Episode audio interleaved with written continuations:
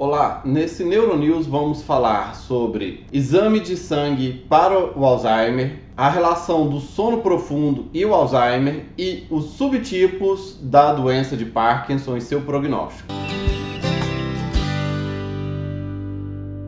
Olá, meu nome é Dr. William Rezende do Carmo, sou médico neurologista, fundador da clínica Regenerate e no meu canal falo sobre dor, sono, Parkinson, emoções, neurologia geral e toda semana temos o Neuronews, no qual eu trago as últimas novidades do mundo da neurologia para você.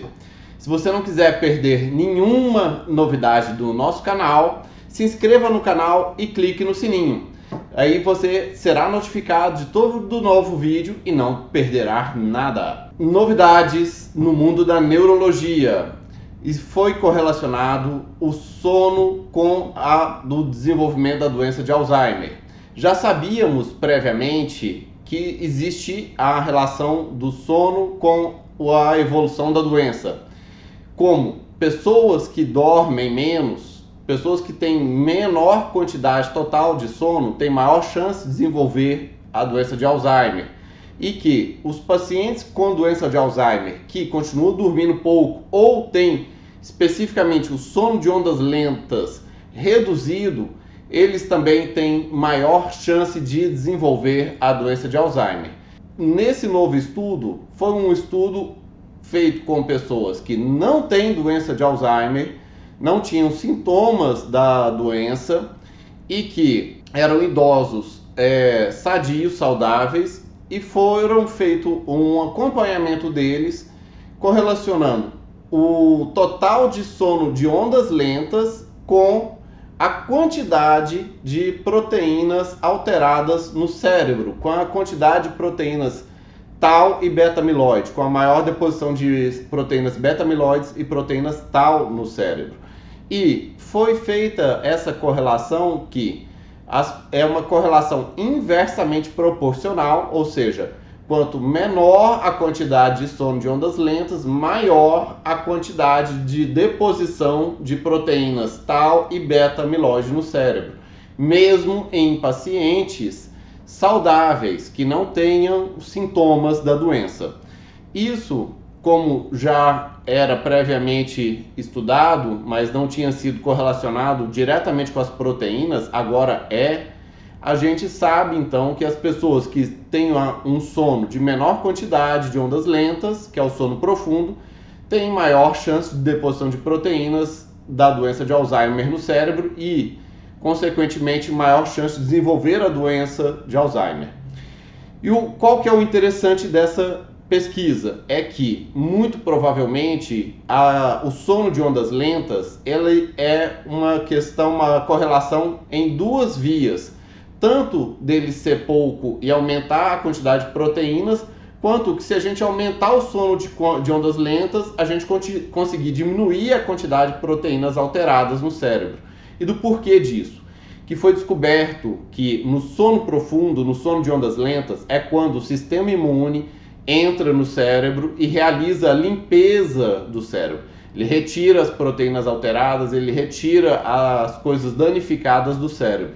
Ou seja, é no sono de ondas lentas ou no sono profundo que o cérebro faz a limpeza diária dele. Se o sono está encurtado, o sono de ondas profundas está encurtado, menor o tempo de limpeza. Se a gente conseguir proporcionar a este cérebro um maior tempo de sono de ondas profundas, maior é o tempo de limpeza do cérebro e provavelmente menor a quantidade de deposição de proteínas alteradas do Alzheimer.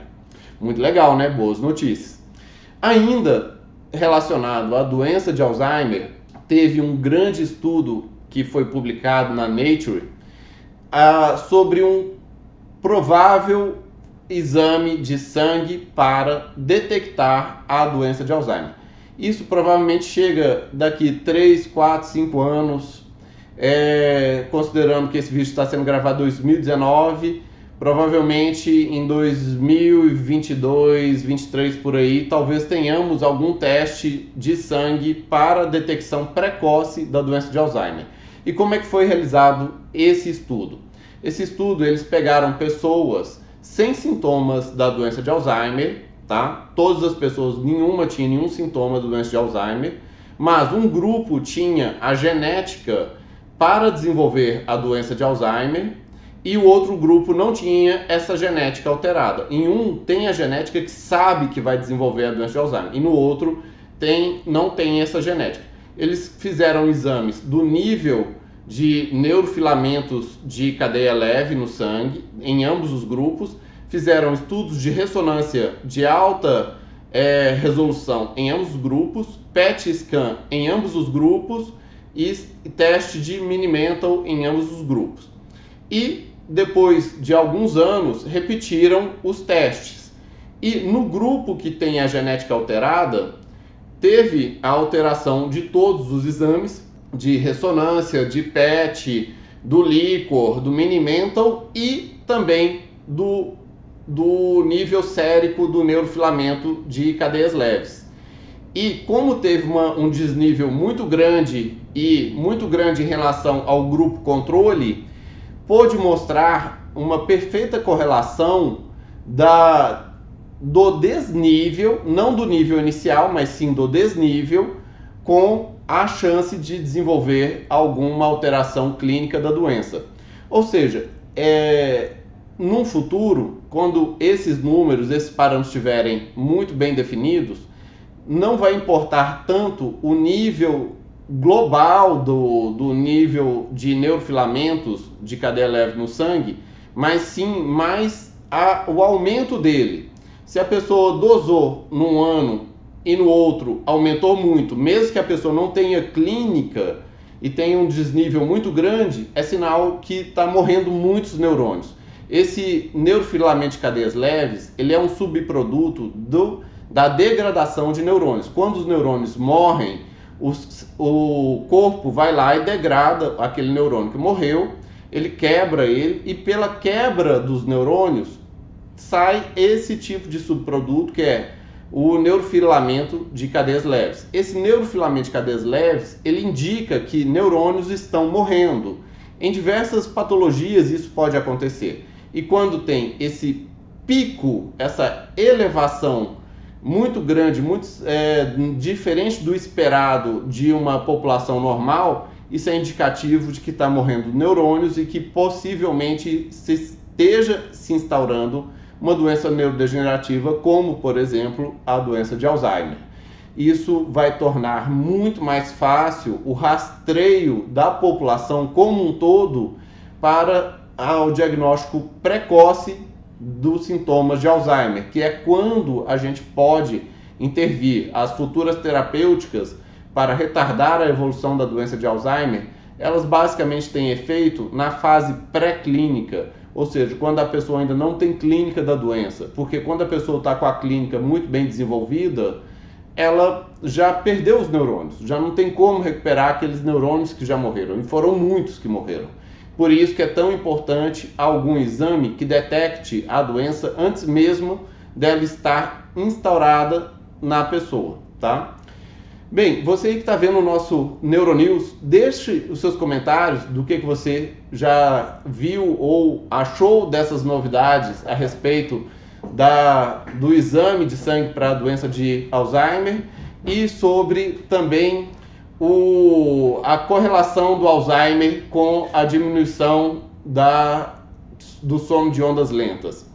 Eu tenho é, pacientes, na verdade, nem, esse nem foi um paciente, esse foi o pai de um amigo meu que ele sempre teve muita, muita insônia e era um cara sempre muito nervoso, muito estressado e ele tinha muitos fatores de proteção. Ele era uma pessoa altamente estudada, ele era uma pessoa que tinha uma atividade intelectual muito grande, ele tinha um cargo muito grande na Receita Federal, ou seja, tinha fatores de proteção, tinha uma boa alimentação e acabou desenvolvendo uma doença de Alzheimer terrível, terrível e foi de uma evolução muito triste.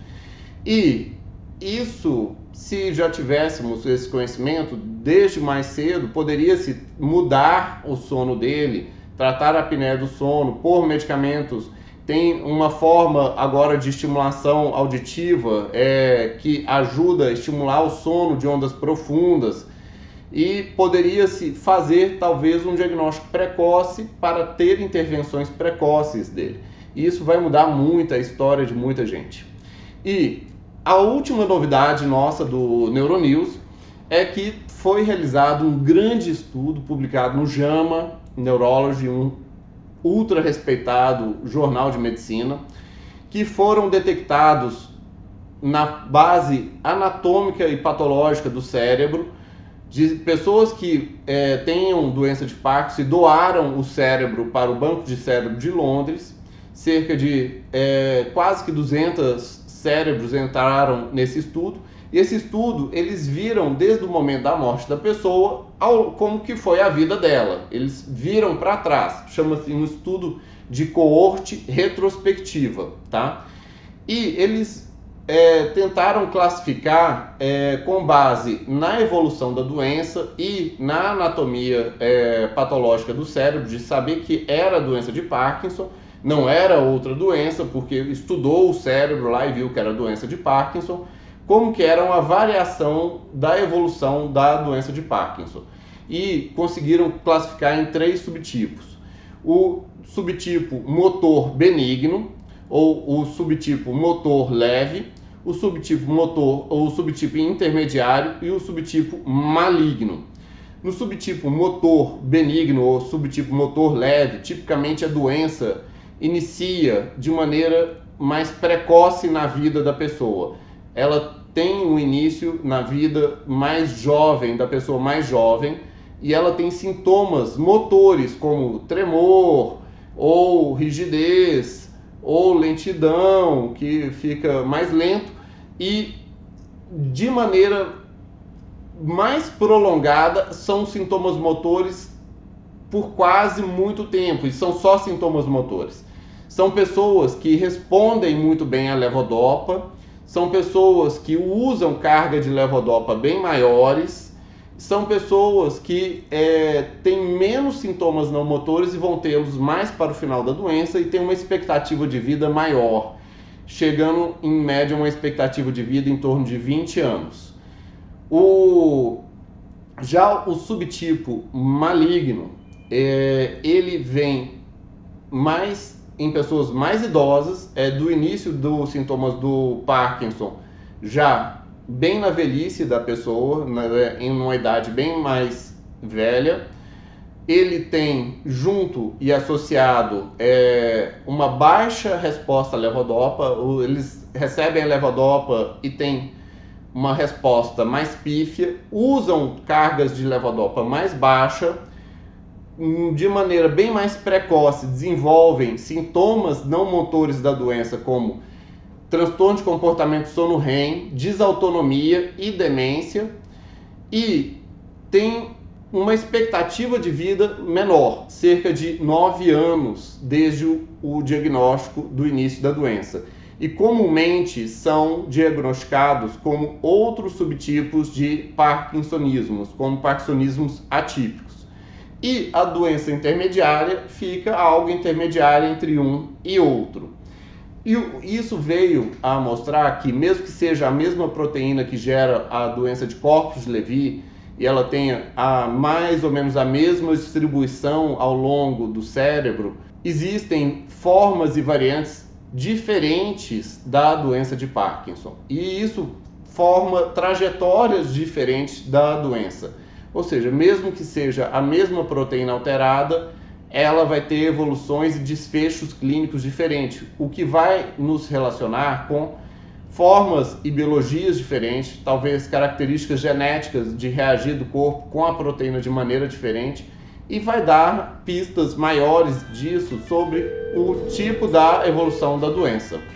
Gente, se vocês gostaram do Neuronews é, dessa semana, vejam aqui ao lado a surpresa que eu preparei para vocês, outros vídeos do canal relacionado ao tema e compartilhe o conhecimento, pois conhecimento quanto mais compartilhado, melhor para todos. Abraços, até mais.